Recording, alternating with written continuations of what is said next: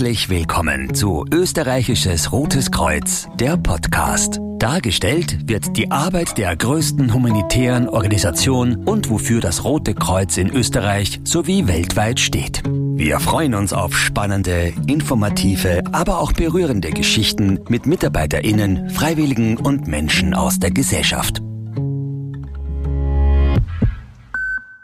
Herzlich willkommen bei einer neuen Folge des Podcasts des österreichischen Roten Kreuzes. Heute ein besonderes Thema, besondere Herausforderungen und gleich zwei ganz besondere Gäste. Ich begrüße bei mir im Studio zum einen Jürgen Högel. Er ist Delegierter und Katastrophen- und Krisenmanager des österreichischen Roten Kreuzes. Hallo Jürgen und schön, dass du sicher und gesund bei uns bist. Hallo Janina, freue mich da zu sein. Und auf der anderen Seite Claudia Stöckel.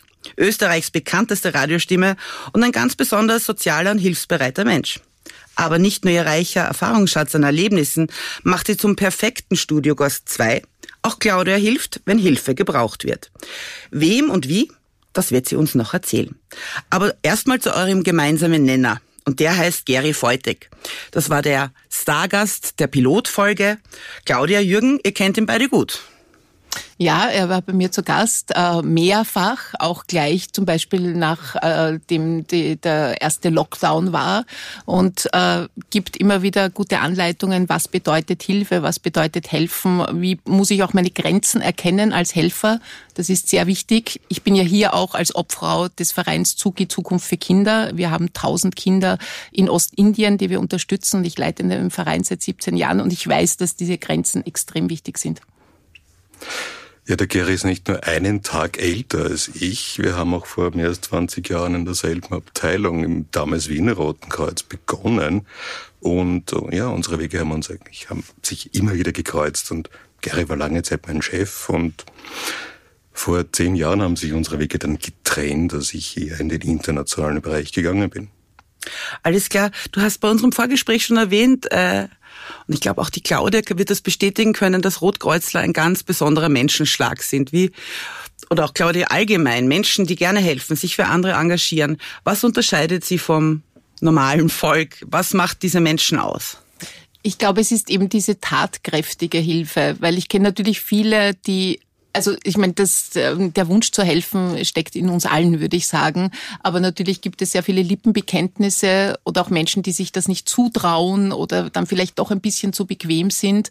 Und die, die sich engagieren, die haben für sich einmal beschlossen, ich kann auch mit der kleinsten Handlung, der kleinsten Tat, ich kann einen Unterschied machen. Und das ist für mich das Wesentliche. Auch ich habe ganz klein mit einer Patenschaft begonnen und leite jetzt seit so vielen Jahren einen Verein, der hunderten Kindern hilft. Und ich weiß, es ist das tägliche tägliche Sponsormail und das tägliche, äh, der tägliche Anruf zu meinen Kindern in Kalkutta und alles Mögliche. Und das macht den Unterschied. Also alle, die sich engagieren, ich habe so viele in meiner Sendung gehabt, die sagen, ich packe an. Jürgen. Anpacken ist, glaube ich, ein, ein Aspekt, der, ja, der uns treibt und äh, diese Hilfe, den Erfolg deiner Hilfe auch zu sehen, das ist ein hoher Motivationsfaktor. Ich glaube, ganz grundsätzlich, Menschen, die im Roten Kreuz aktiv sind, die sich engagieren, sind getrieben von einem hohen sozialen Engagement, von einer hohen intrinsischen Motivation.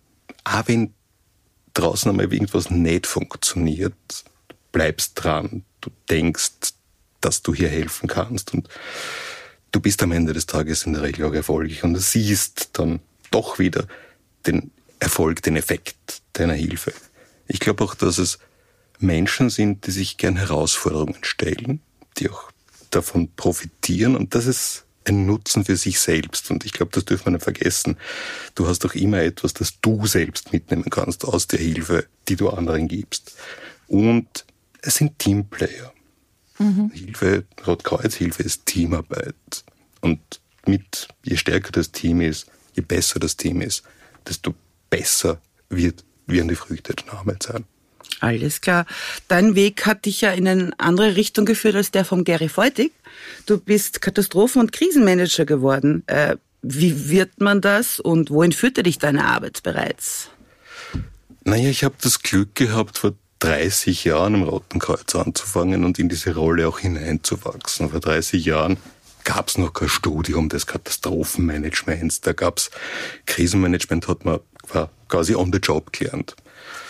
Ich hab, bin in diese Rolle hineingewachsen. Ich habe dann eigentlich meine praktischen Kenntnisse auch durch theoretische Kompetenz noch unterfüttert und habe dann Krisen- und Katastrophenmanagement, Risikomanagement, Sicherheitsmanagement studiert, um einfach auch die Theorie hinter der Praxis zu haben.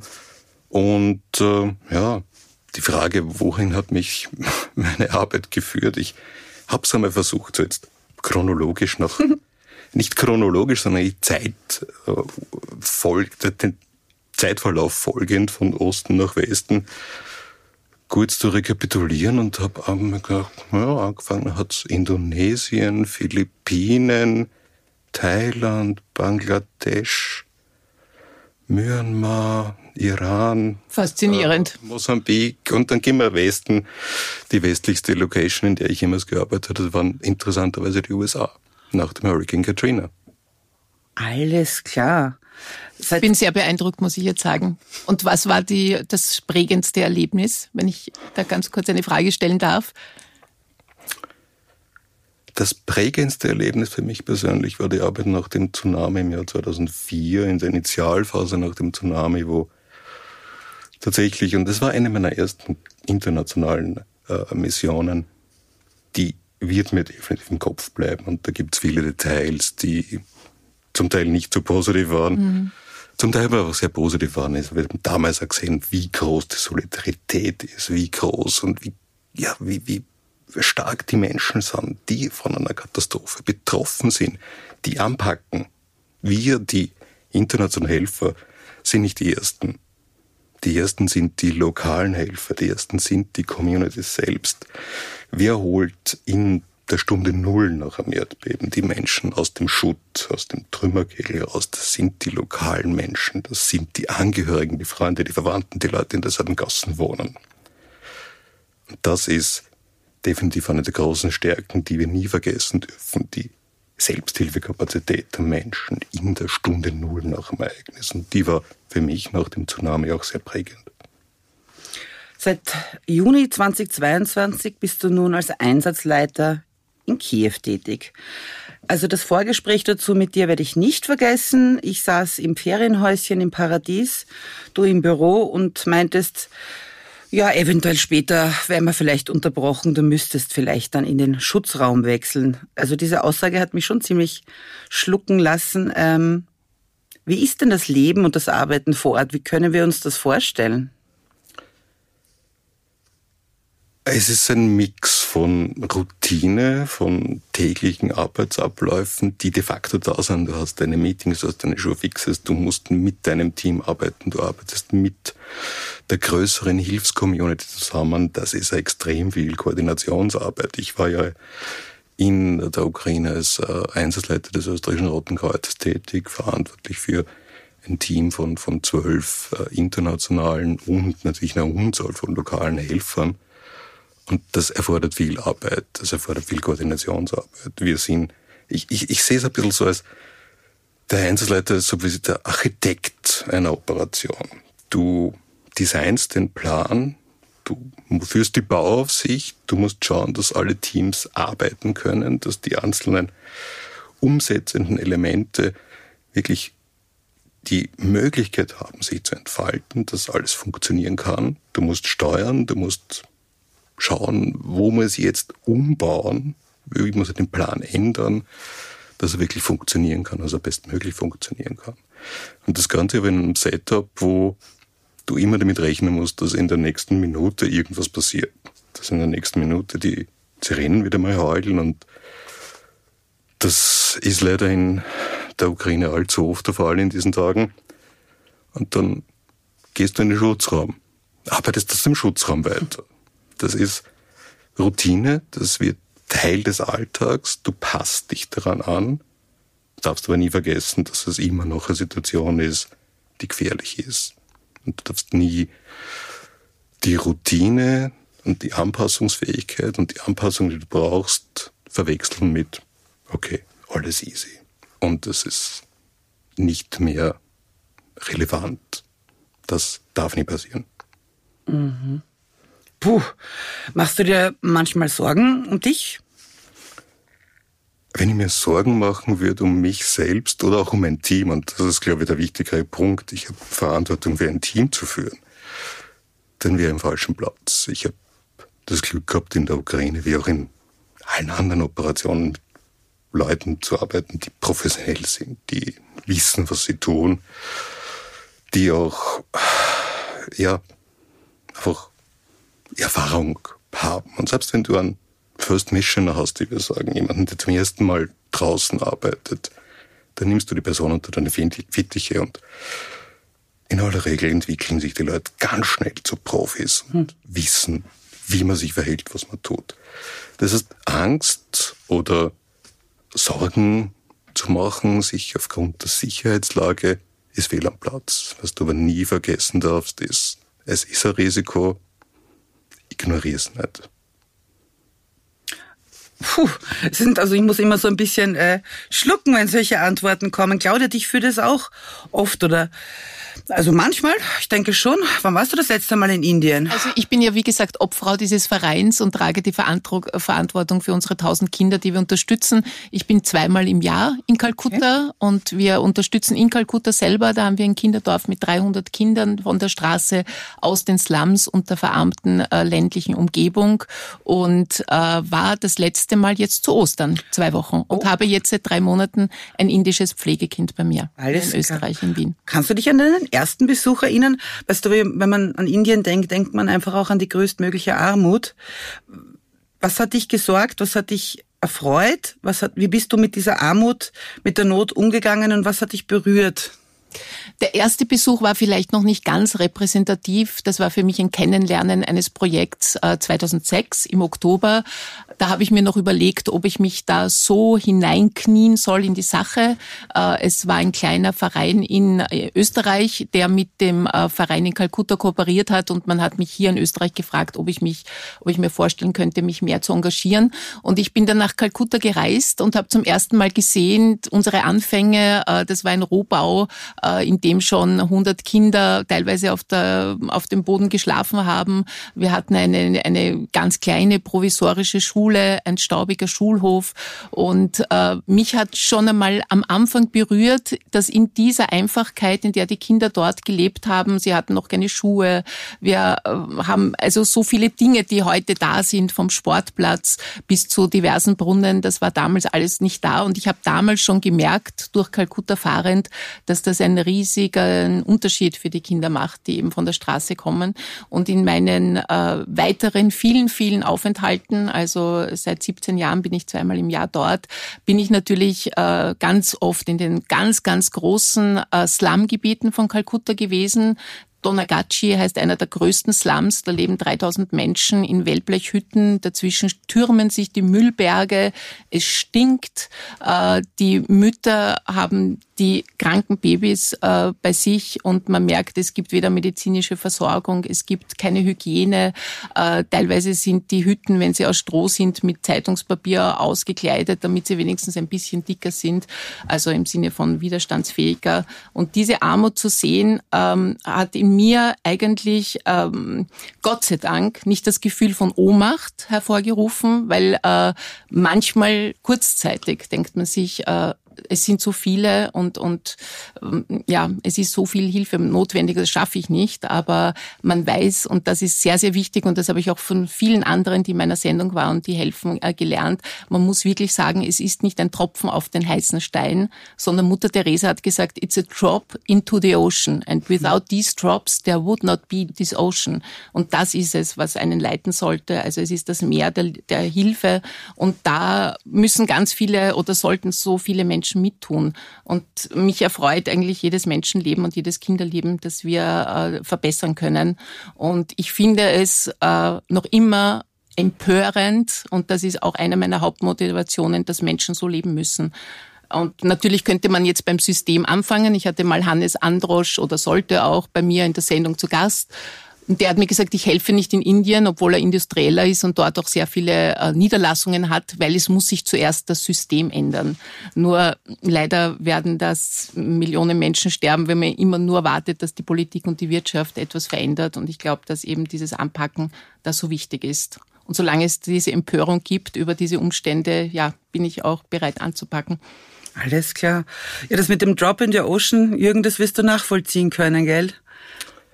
It's an important drop in the ocean, definitiv. Ja. Also, wir wissen das und wir sehen, und das ist Charakteristikum von Katastrophenhilfe. Ja. Du hast diese begrenzten Ressourcen und du hast eine, einen riesengroßen Bedarf. Und das Ziel ist es, mit den begrenzten Ressourcen möglichst vielen Leuten möglichst viel, möglichst gut zu helfen. Und das ist eine Geschichte, die ja, manchmal wahrscheinlich dazu verführt, sozusagen, es wird nicht ausreichen, aber die Motivation zu sagen, aber das, was wir tun, das, was wir tun können, hilft den Leuten, macht ihr Leben besser, macht ihr Leben angenehmer, erträglicher in vielen Fällen. Das ist ein ganz motivierender Faktor und das ist definitiv die Geschichte, die mich vorantreibt. Wie hat denn das österreichische Rote Kreuz bis dato in der Ukraine in Kiew geholfen?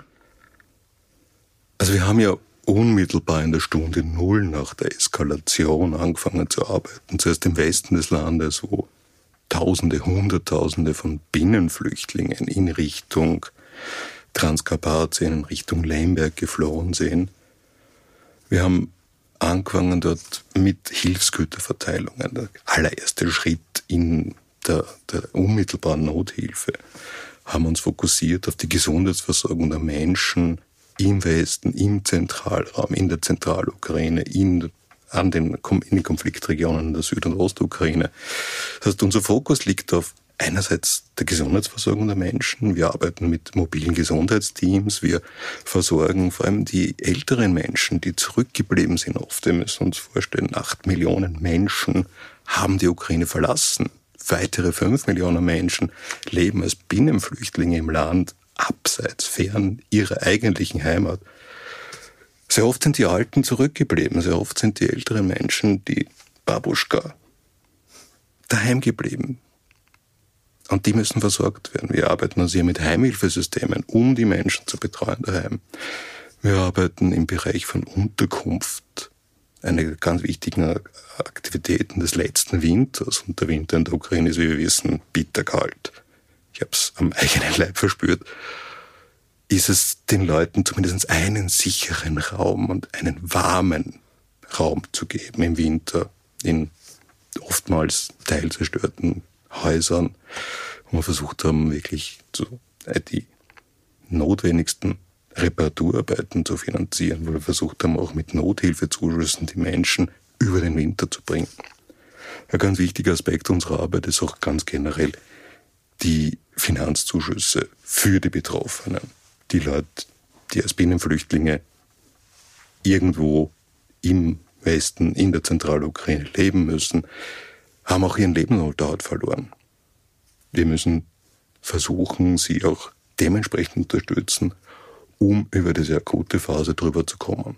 Im Weiteren wird es für uns ganz wichtig sein, auch genau diesen Lebensunterhalt für die Menschen wieder herzustellen. Das ist ihnen auch denken wir zum Beispiel an Kriegsversehrte und da gibt es leider eine große Zahl von jungen Männern, die etwa aus dem Kampf zurückkommen. War vor kurzem in Lemberg in einer Klinik, wo Beinamputierte, Armamputierte Kriegsveteranen, so die Bezeichnung, äh, versorgt werden. Die Menschen brauchen einen Lebensunterhalt, die Menschen müssen wir wieder zurückführen in geordnete Verhältnisse und müssen sie dabei unterstützen, wirklich wieder auch ihr auf ihre eigenen Beine zu kommen, ihr Leben selbst zu finanzieren, ihr Leben selber zu leben. Puh, unglaublich, also. Es ist viel zu tun. Ja, es mhm, ist, ähm, das ist ein gutes Stichwort, nämlich, äh, dass ich auch schon durch Jürgen im Vorgespräch lernen durfte. Es geht ja da äh, nicht nur, bei dir wird es auch ähnlich sein, äh, wenn auch in einem anderen Rahmen. Es geht ja nicht nur um das quasi Stopfen von Löchern, Also um das schnelle Helfen, das natürlich wahnsinnig wichtig ist, man muss auch versuchen einzuschätzen, was ist in einem Jahr, was ist in fünf Jahren, was ist in zehn Jahren und dann halt auch die Hilfe dementsprechend einzusetzen, auch zu budgetieren. Der Jürgen hat ein Fachwort dafür genannt und das nennt sich Horizon Scanning. Und du hast gemeint, neben, neben, nebst den täglichen Besprechungen ist Horizon Scanning einfach auch so ein, einer deiner Haupttätigkeiten. Was ist das und wie können wir uns das bei der Ukraine vorstellen und welche Prognosen in diesem Zusammenhang siehst du eben auch, weil du hast es vorher schon erwähnt, der Winter is coming und er wird wieder bitterkalt werden. Also erzähl uns bitte, wie, wie du damit Horizon Scanning auch Situationen in der Zukunft bereits umreißen kannst. Naja, Horizon Scanning ist jetzt im Prinzip nichts anderes, als zu schauen, wie entwickelt sich denn die Lage, wie entwickelt sich die Situation. Wenn wir hier von der Situation reden, das ist nicht nur die humanitäre Situation, der humanitäre Bedarf der betroffenen Menschen, dann ist das auch die militärische Lage in einem Konflikt ganz, ganz wichtig. Wie entwickelt sich die militärische Lage? Was ist absehbar? Was kann passieren? Was wird möglicherweise passieren? Das ist die wirtschaftliche Situation, die man im Gesamtkontext auch berücksichtigen muss, die sozioökonomische Lage. Das heißt also, all diese diversen Faktoren zusammen ergeben für uns, wenn man sie analysiert, sowas wie mögliche Szenarien. Und diese Szenarien, anhand derer versuchen wir dann einfach unsere Hilfe für die Zukunft, unsere Aktivitäten zu planen. Also Horizon Scanning ist für uns die Basis für Szenarienplanung. Und die Szenarien sind dann diejenigen Dinge, die wir en Detail quasi mit einem jeweiligen Aktionsplan, Plan of Action heißt das dann in der Fachsprache, äh, versuchen zu bearbeiten. Immer unter dem Ansatz, prepare for the worst and hope for the best. Also bereite dich auf das Schlimmste vor, was du an Szenarien hast, aber hoff, dass das bestmögliche Szenario eintritt. Und was erwartet jetzt konkret das Rote Kreuz im kommenden Winter? Der kommende Winter wird, das ist definitiv ein Fixum und das ist definitiv der Ausgangspunkt, wird genauso hart werden wie der letzte Winter. Die militärische Lage ist noch immer sehr volatil.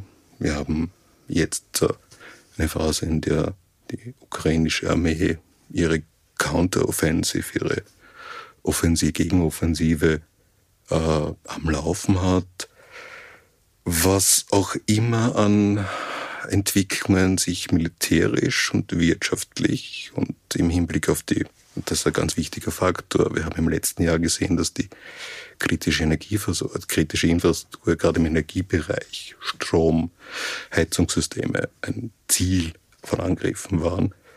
Was auch immer passiert, wir müssen definitiv schauen, dass die Menschen warm und sicher über den Winter kommen. Und das heißt auch für diesen Winter, und der Schwerpunkt wird sein auf der Versorgung mit notwendigen Hilfsgütern, auf der Versorgung mit den notwendigen Finanzmitteln, um über den Winter zu kommen. Energiekosten, Heizkosten sind nicht nur bei uns in Österreich ein großes Thema. Auch in der Ukraine ist das ein ganz, ganz, ganz, ganz wichtiger Faktor und ein erschwerender Faktor, der dazu kommt. Man muss es leisten können, äh, Holz zu kaufen, man muss es leisten können, Strom zu beziehen. Und zum Dritten ist natürlich wiederum, wie schon im letzten Jahr, die Versorgung der Menschen und die, die Möglichkeit, dass die Menschen zumindest einen warmen Raum haben, in dem sie leben können, in ihren Häusern. Alles klar, noch, Claudia, noch einmal zurück von Kiew nach Kalkutta Horizon Scanning, die langfristigen Ziele. Was, was hast du dir da gesetzt? Was wünschst du dir für Suki? Naja, wir sind ja überhaupt ein Verein, bei dem es vor, nur um nachhaltige Hilfe geht. Also abgesehen davon, dass wir nach der Zyklonkatastrophe in Kalkutta und Sundarbans, ich glaube, das war vor drei Jahren, haben wir dann äh, Dächer geliefert und auch ähm, eben Nothilfe geleistet, äh, wie Jürgen erzählt hat. Aber äh, bei uns geht es um Bildung. Also das heißt, die Kinder kommen äh, von der Straße, aus den Slums, aus den Dörfern und bekommen bekommen eine ähm, English Medium Ausbildung. Das heißt, unsere Schule ist englischsprachig. Das ist in Indien ein großer Unterschied und, und ganz besonders, dass eine äh, Schule für ehemalige Straßenkinder äh, so aufgestellt ist. Äh, wenn du eine English Medium Education hast, bekommst du bessere Jobs und ähm, das ist für uns das Wichtigste, dass wir diesen Kindern die Möglichkeit geben, äh, in die Schule zu gehen. Ähm, wir machen auch ein Vocational Training. Das heißt, die, die vielleicht in der Schule dann schwächer sind, können einen Beruf lernen und wir begleiten die Kinder bis zum Berufseinstieg. Das sind viele, viele Jahre. Ich bin schon 17 Jahre dabei, habe natürlich jetzt schon fantastische Erfolgsgeschichten, die ich erleben darf. Wir haben zum Beispiel einen Burschen, der es in die beste IT-University in äh, Indien geschafft hat, mit einem Stipendium, äh, der jetzt ein Master of äh, Computer Science geworden ist und in einer der besten Firmen einen Top-Job bekommen hat mit einem Top-Gehalt, mit der seine Familie, die äh, in dem Dorf in der Lehmhütte lebt, äh, vollkommen unterstützen kann, alle und da einfach auch eine ganz große Lebensqualität für seine Familie hervorrufen kann. Ich habe auch zwei Jobs schon in Europa für zwei unserer Absolventen organisiert. Die arbeiten derzeit in Rumänien äh, in einer Holzindustrie im Sales Office und sollen dann in Indien zurück äh, Sales leiten. Also was mich fasziniert an dem Ganzen ist äh, dieser schöne Spruch, wenn jemand Hunger hat, gib ihm keinen Fisch, sondern die Angel. uh, wie du Leben verändern kannst, wenn du die Tools gibst. Mhm. Tools sind Bildung, sind Know-how, sind Skills und dann ist es an ihnen äh, weiterzugehen und was daraus zu machen. Und mhm. da, ähm, das ist eben einerseits sozusagen das Drama, dass so viele Kinder äh, die Möglichkeit nicht haben. Äh, Markus Hengstschläger, der Genforscher, hat einmal zu mir gesagt, es gibt theoretisch eine Million Mozarts auf der Welt, aber manche leben im Busch und haben noch nie ein Instrument gesehen gesehen. Also es steckt in jedem, stecken ganz große Talente. Und wenn du die Möglichkeit hast, durch deine Rahmenbedingungen, die auch zu entwickeln und etwas zu lernen, dann kannst du einfach dein Leben selber verändern. Ja. Und das ist unsere Aufgabe. Nachhaltigkeit der Hilfe hat verschiedenste Gesichter, wie man sieht, weil in der Ukraine wird man erstmal schauen müssen, dass die Menschen sicher in Sicherheit sind, einen warmen Raum haben, wie der Jürgen gerade erzählt hat. Bei deinem Projekt geht es dann natürlich mit Bildung schon tatsächlich in die Zukunft. Beides ist wahnsinnig wichtig. Ich werde jetzt hier mehr ins Detail gehen und, und mit euch das Thema Coping besprechen, wie man mit sowas umgeht, mit solchen Situationen und äh, ja auch lernt, damit umzugehen. Ähm, die erste Frage ich dazu an den Jürgen. Ähm, es gab sicherlich schon gefährliche oder sehr, sehr traurige Momente auch während deiner Zeit in Kiew. Welche? Es sind die traurigen Momente, die mir persönlich immer wieder im Kopf bleiben und im Herz bleiben. Also ein, ein, ein Ereignis, das ich wahrscheinlich ja lang nicht vergessen wird, ist etwas wie ähm, im Dezember eines Vormittags die Nachricht vom Tod einer ukrainischen freiwilligen Rotkreuz-Kollegin, die bei einer Hilfsgüterverteilung in Cherson äh, in einem Artillerieangriff ums Leben kam, bekommen haben eine Mutter von zwei Kindern, 39 Jahre alt. Ich habe selbst zwei Kinder. Für mich sind das immer diese Dinge, die Parallelitäten, die an extrem nahe gehen. Ja, es ist ein Kollege, eine Kollegin gewesen, wie ich, Mutter von zwei Kindern. Das war für mich ein Zeitpunkt, wo ich mir wirklich geschluckt habe und dann einmal kurz spazieren gegangen bin. Es war bitterkalt draußen und ja, ich habe ein paar Tränen zerdrückt und das war dann für mich mal eine halbe Stunde spazieren gehen einmal die Phase, wo ich gesagt habe, okay, gut, jetzt müssen wir drüber reden. Ja. Bin ins Büro zurück, bin zu meinem Team gegangen, können wir uns zusammensetzen, bitte. Ähm, ich würde gerne gemeinsam mit euch durchackern, was, was da gerade passiert ist und das, das, ja, das ist mir ans Herz gegangen. Ich habe gesehen, das ist allen anderen ans Herz gegangen und ich glaube, eine der, du hast gesagt, Coping, einer der wichtigsten Coping-Mechanismen in so einem Einsatz ist einfach in einem Team mit deinen Peers darüber zu reden und das Ding gemeinsam aufzuarbeiten und da durchzuackern und damit auch zu sehen, wie geht's jedem Einzelnen damit, und damit auch sich gegenseitig zu helfen, gegenseitig zu unterstützen und damit die Situation auch bestmöglich zu verarbeiten. Und wenn es wirklich, wenn man wirklich sieht, das ist zu viel, dann noch die nächsten Schritte zu setzen und zu sagen, okay, da brauchen wir jetzt professionelle Hilfe, da müssen wir jetzt schlimmstenfalls auch jemanden aus dem Einsatz rausnehmen, wenn es einfach nicht mehr geht. Mhm. Claudia, wenn du das hörst, also ich bin ja ein Fan deiner Sendung und es erinnert dich sicher auch an deine Sendung. Da lassen die Menschen immer ganz, ganz tief in ihre Seele blicken, wie jetzt gerade der Jürgen das auch getan hat, dankenswerterweise. An welche Schicksale erinnerst du dich da und wie, vor allem, wie verarbeitest du das Gehörte? Du nimmst die Geschichten ja dann irgendwie auch mit nach Hause. Also das, das stimmt sehr. Und ich habe schon natürlich auch sehr viele berührende und traurige Geschichten gehabt. Interessanterweise, das Helfen ist eines. Äh, da habe ich natürlich auch eben so ähnliche Geschichte, wie du erzählt hast, von dieser teilweise Ohnmacht oder erschütternden Erlebnissen. Ähm, ja, ich werde nie vergessen, ich werde nie vergessen, und das ist schon so lange her, nach dem äh, Umfa äh, Unglück in Kaprun mit dieser Gletscherbahn habe ich dann mit dem Major Franz Lang gesprochen. Er war der Einsatzleiter und damals sind ja unzählige Menschen verbrannt in dieser Bahn. Und er hat mir dann, das war gleich, ich kriege die Gänsehaut, das war gleich nach diesem Einsatz oder äh, ich weiß noch, äh, da war die Pressekonferenz und, und er hat dann erstaunlicherweise für mich zugesagt, obwohl sie sozusagen gerade die ersten Arbeiten und, und, und äh, erledigt hatten.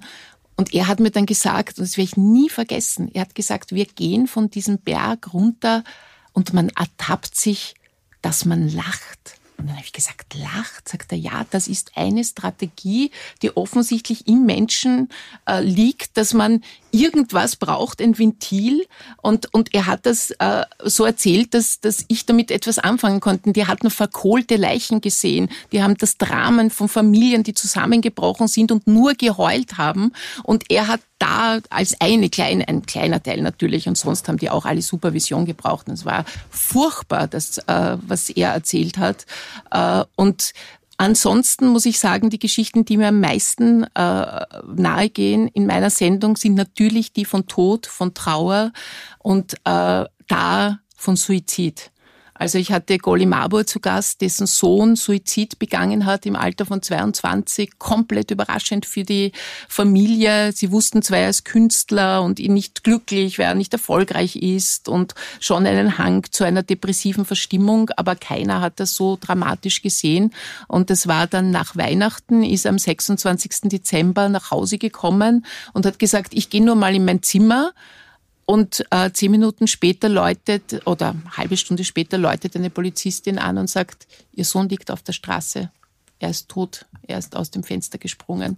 Und äh, also Gollis Leid, obwohl er damit in die Öffentlichkeit gegangen ist, auch ein Buch geschrieben hat und auf so vielfältige Weise äh, versucht hat, das zu verarbeiten, das geht mir bis heute nahe. Und, und ja, ich hatte auch Alexander Pointner, den äh, ehemaligen Skisprungtrainer, zu Gast, dessen Tochter sich erhängt hat. Also das war, die, die wurde dann von der Mutter runtergeschnitten, ist ein Jahr lang im Koma gelegen. Solche Geschichten am Frühstückstisch zu haben und, und äh, natürlich einerseits wichtige Gespräche zu führen. Die Menschen fühlen mit. Es geht um Depressionen, es geht um, um psychische Erkrankungen, die so viele angehen. Aber man hat natürlich auch ganz viele Tränen, auch danach, wenn ich abdrehe, die Mikros abdrehe und dann, dann wird noch gemeinsam geweint. Und ja, ich, ich spüre dann so das Leid von Eltern, die ihre Kinder verloren haben. Mhm. Also da nehme ich auch einen großen Rucksack mit und versuche das dann auch in Gesprächen zu verarbeiten oder, oder einfach meine Tränen fließen zu lassen. Das ist schon etwas, das das, das bleibt, das auch in der Erinnerung bleibt. Das drüber reden, also man merkt es ja auch jetzt. Also ich finde, es tut wahrscheinlich euch beiden wahrscheinlich schon auch irgendwie gut, darüber zu sprechen. Der Jürgen hat mir auch erzählt, er ist in der glücklichen Lage, mit einer Dame verheiratet zu sein, die selbst beim Roten Kreuz arbeitet. Ich nehme mal auch an, dass es hier das eine oder andere private Gespräch wird. Auch bei dir wird es im Freundeskreis Menschen geben, denen du dich anvertrauen kannst. Äh, was würdest du sagen, Jürgen? Der, der, der engste Freundeskreis, der Partner, aber auch die Kollegenschaft. Hilft alles zusammen, oder? Beim, beim drüber reden, beim Kopen, beim Sprechen oder auch vielleicht eine Podcast-Moderatorin, mit der man diese Dinge besprechen kann. Also Janina, ich, ich denke tatsächlich, dass das soziale Netz zu haben, in dem du geborgen bist, ist ein ganz wichtiger Aspekt. Und äh, er ist für uns alle, die wir in diesen Ausnahmesituationen arbeiten, es ist unglaublich wichtig, diesen Anker zu haben, diesen, diese Homebase zu haben, wo du nach einem Einsatz wieder heimkommst und sagst, okay, und jetzt kann ich da im Kreis meiner Familie, im Kreis meiner Freunde wirklich runterkommen. Für mich ist es immer so, die, ich, ich werde regelmäßig unglaublich müde, wenn ich von einer Mission zurückkomme. Du bist da draußen drei Monate oder bist ein Jahr da draußen. Und dann kommst du heim und du hast diesen Stressabfall. Bei mir manifestiert sich der in, ich könnte drei Tage durchstaufen. Aber das ist auch ein Zeichen dafür, dass ich mich geborgen fühle und dass ich diesen sicheren Hafen daheim habe. Ganz generell glaube ich, dass es unglaublich wichtig ist, mit Menschen über das Erlebte zu reden, reden zu können, die, die wissen, wie so eine Situation ist. Ich werde oft gefragt, wie, wie ist denn das? Was, was spürst du da, wenn du mhm. im Feld bist? Und das ist, es ist schwierig zu erklären. Es ist schwierig, jemanden, der die Situation nicht kennt, zu erklären, wie das ist. In Kiew lebst du ein normales Leben.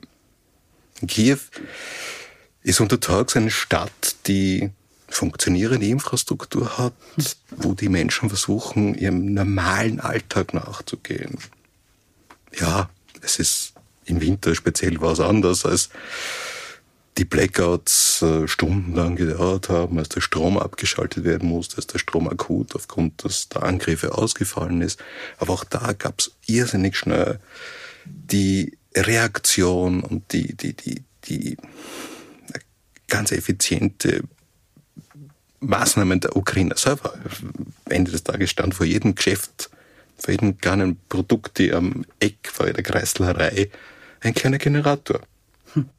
Und die Leute haben einfach sich schnell und effizient geholfen. Und zurück zum, zum, zum Thema Coping.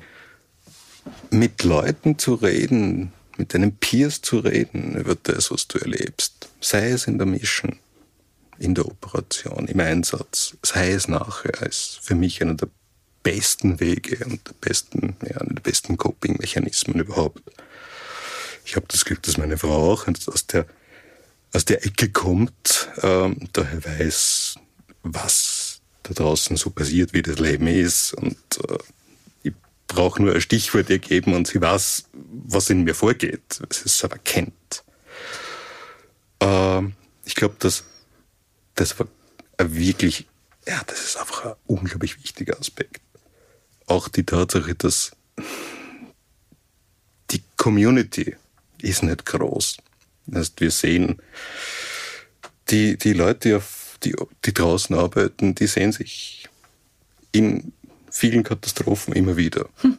Auch in der Ukraine. Ich habe Kollegen, Freunde aus aller Welt getroffen, die diesmal in der Ukraine waren. Wir verabschieden uns oft mit dem, äh, mit dem Farewell-Gruß, see you on the next disaster.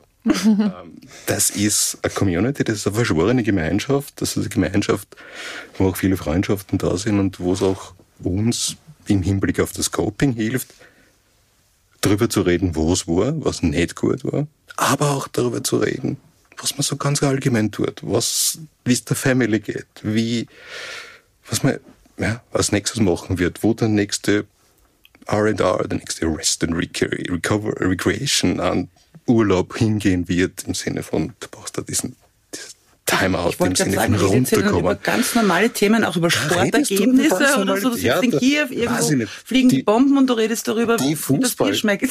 Die Fußball-Community zum Beispiel okay. ist ja irrsinnig stark. Die Italiener und die Briten, wenn es da ein großes Fußballspiel gibt, da gibt's alle müssen kommen, ja, da ist, weiß ich nicht, äh, Juventus gegen Arsenal, ja, das ist, das ist fest, unter Anführungszeichen, da ist es ganz normal, dass das Fußballfieber die Leute packt. Und dann hast du einen Fußballabend.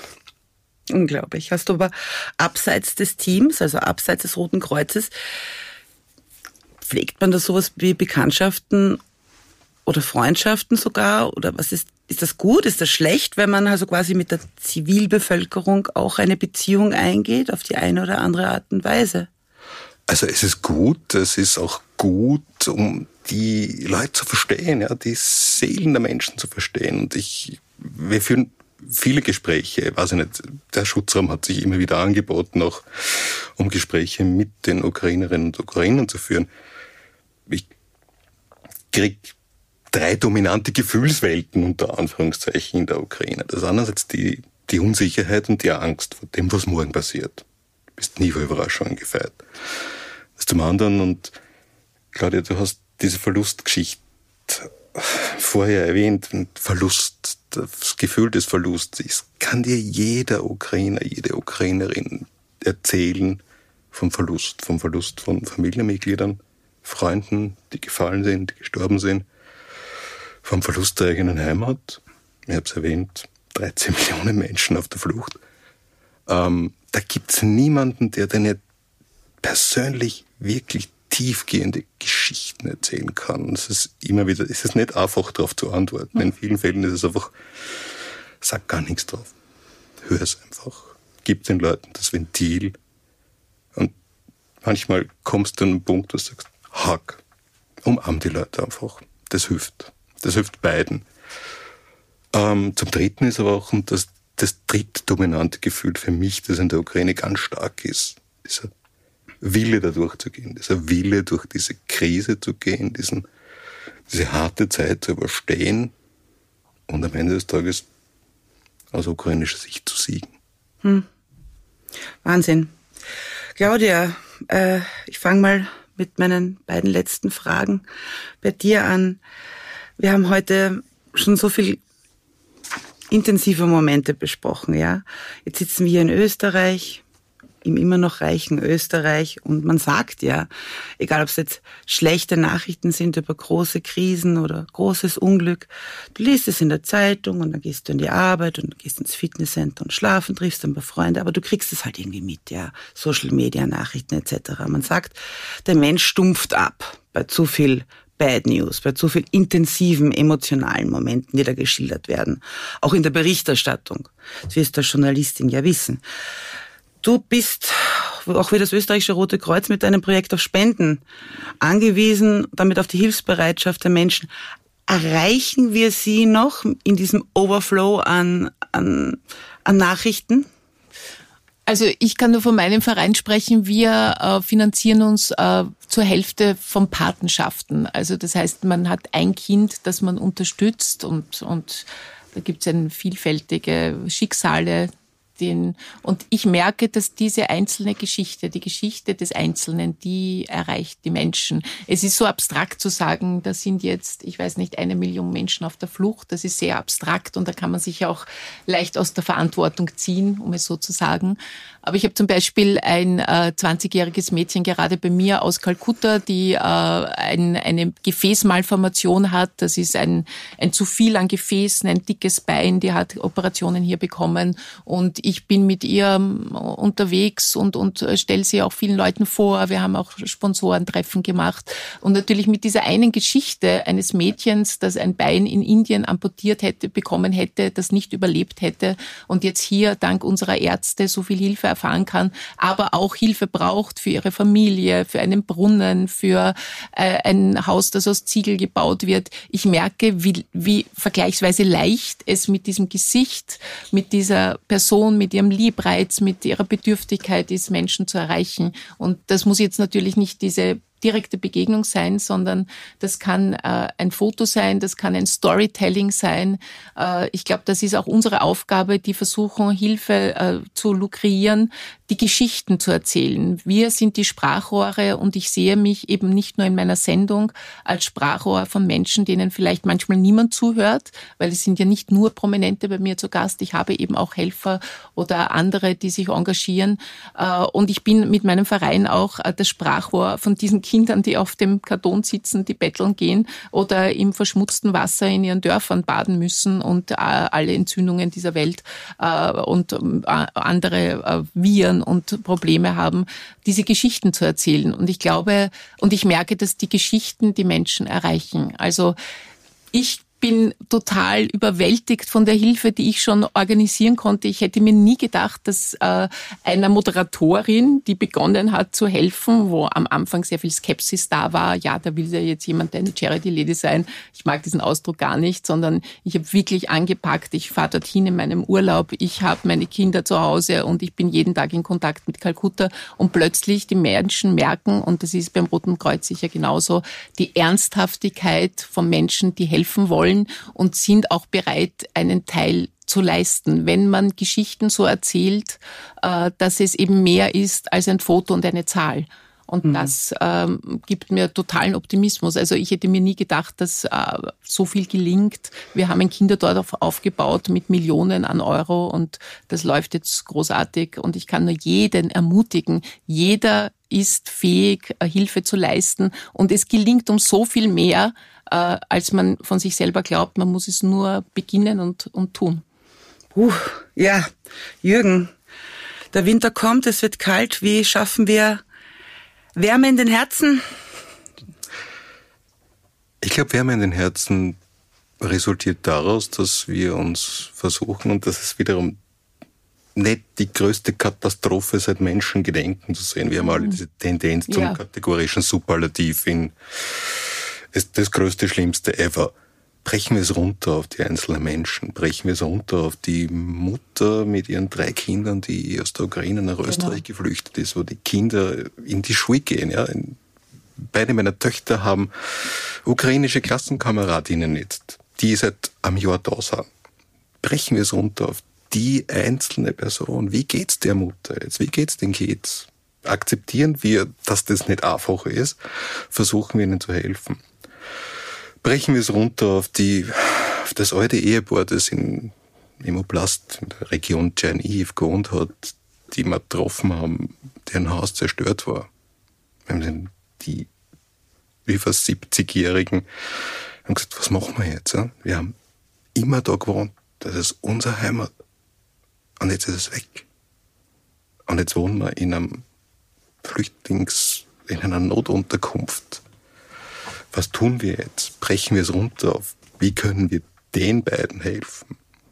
Brechen wir es runter auf, weiß ich nicht, die, ich versuche gerade die, die vielen Geschichten, die mir durch den Kopf schießen.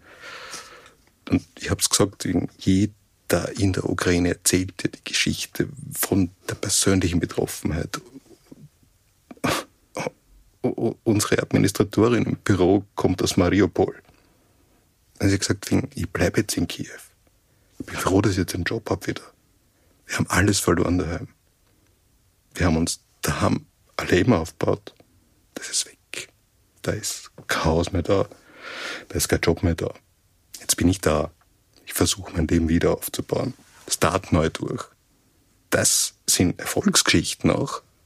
Das sind aber auch Geschichten, die, ja, wir müssen, glaube ich, uns im Kopf behalten und im Herz behalten, dass es Einzelschicksale sind, dass es Menschen sind, dass es einzelne Familien, Communities sind, aber nicht die größte Katastrophe seit langer, langer Zeit. Puh, normalerweise wollte ich dich jetzt noch nach dem philosophischen Schlusssatz fragen, nach dem Wunsch an die Zukunft.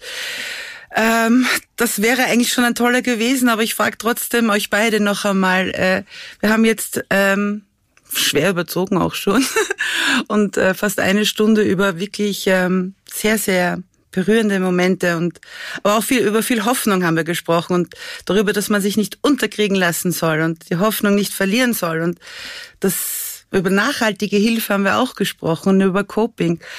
Claudia, wenn du, wenn ich jetzt eine gute Fee wäre, ja, welchen Wunsch hinsichtlich der, dem Glück und dem Wohlergehen und dem Frieden dem Wohl der Menschheit, was könnte ich dir, was würdest du dir von mir wünschen?